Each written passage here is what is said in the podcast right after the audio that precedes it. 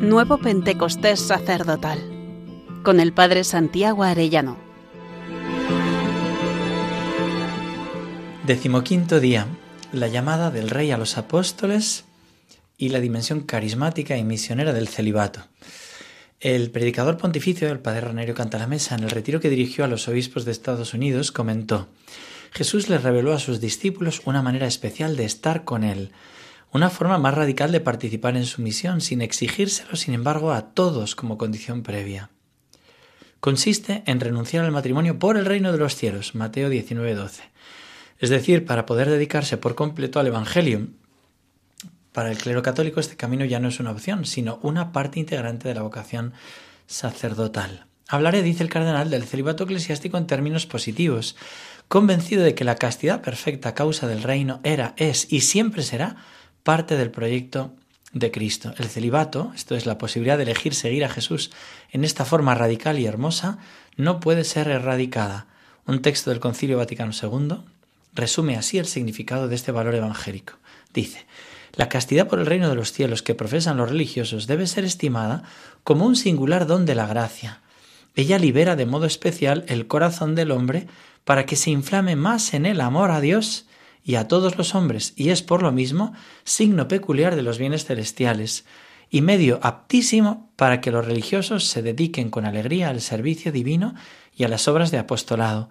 Evocan así ellos ante todos los cristianos aquel maravilloso connubio instituido por Dios y que habrá de tener en el siglo futuro su plena manifestación, por el que la Iglesia tiene a Cristo como único esposo.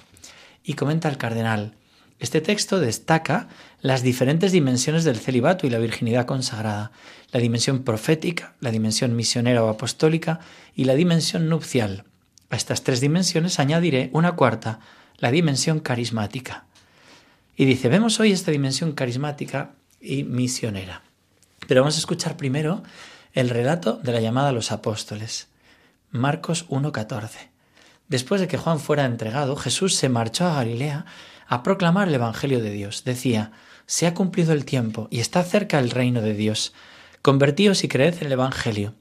Pasando junto al mar de Galilea, volvió a Simón y a Andrés, el hermano de Simón, echando las redes en el mar, pues eran pescadores. Jesús les dijo, Venid en pos de mí, y os haré pescadores de hombres. Inmediatamente dejaron las redes y los siguieron. Un poco más adelante vio a Santiago, el de Cebedeo, y a su hermano Juan, que estaban en la barca repasando las redes.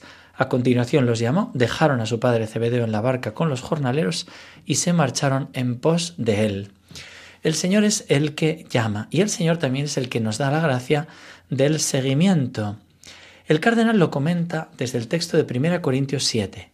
Está hablando del matrimonio y concluye San Pablo diciendo, aunque deseo que todos los hombres fueran como yo mismo, pero cada cual tiene su propio don, carisma de Dios, unos de un modo y otros de otro.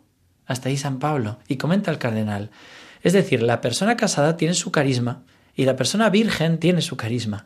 Si el celibato o la virginidad es esencialmente un carisma, entonces es una manifestación del Espíritu. Así es como es definido un carisma en el Nuevo Testamento, como dice 1 Corintios 12, 7. Y si es un carisma, entonces es más un don recibido de Dios que un don dado a Dios. Un carisma es una gracia gratis data, un regalo gratuito.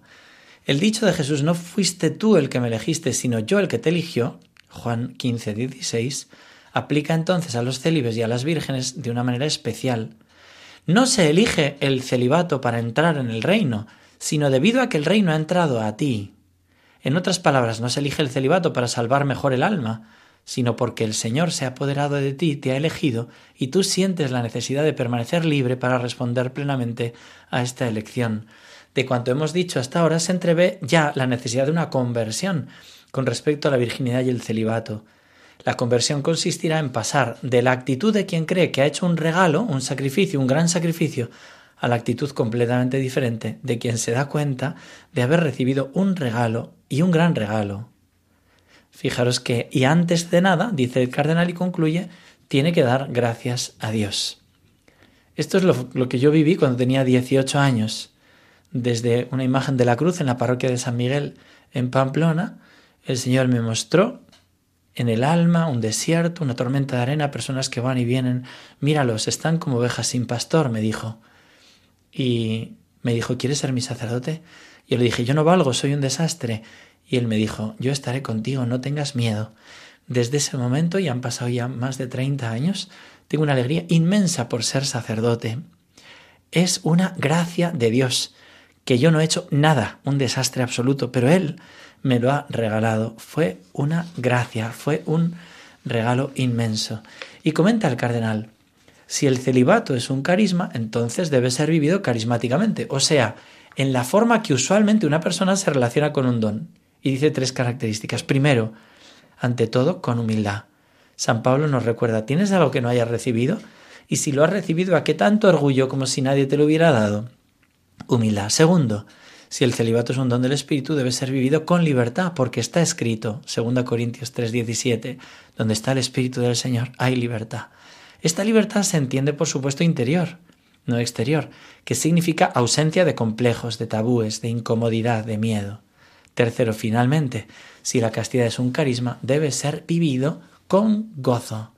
Qué hermoso como cuenta San Agustín su conversión, ¿no? que estaba alejado y lleno de estas pasiones de la impureza, y escuchó, tómale, tómale, fue a leer las cartas de San Pablo y escuchó aquello, dejad las orgías, dejad las comilonas, embriagueces, ¿no? Liviandades. Bueno, y entonces dice que se disiparon todas sus tinieblas. Dice, creía que la continencia se conseguía con las propias fuerzas, las cuales echaba de menos en mí, siendo tan necio que no sabía lo que está escrito, de que nadie es continente si tú no se lo dieres, lo cual ciertamente tú me lo darías si llamase a tus oídos con gemidos interiores y con toda confianza arrojase a ti mi cuidado. Qué hermoso esto. Bueno, pues nosotros queremos pasar de redimidos por Cristo a colaborar con Cristo, el Redentor del mundo, colaborar con Él.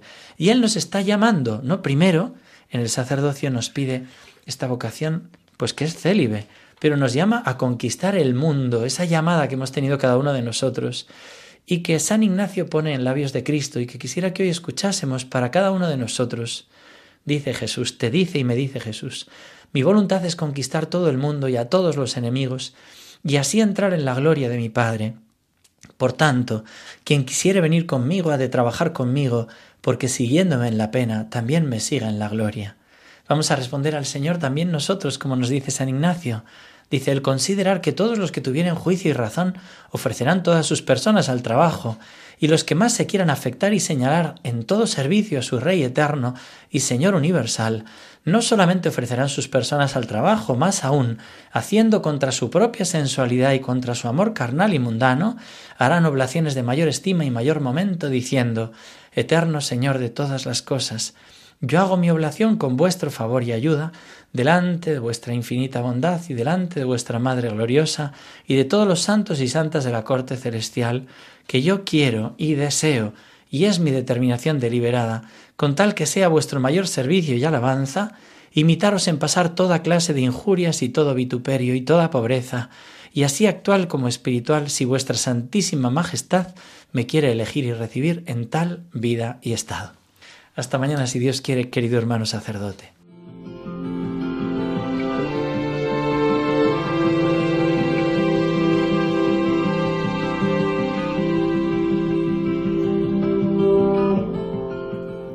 Nuevo Pentecostés sacerdotal con el Padre Santiago Arellano.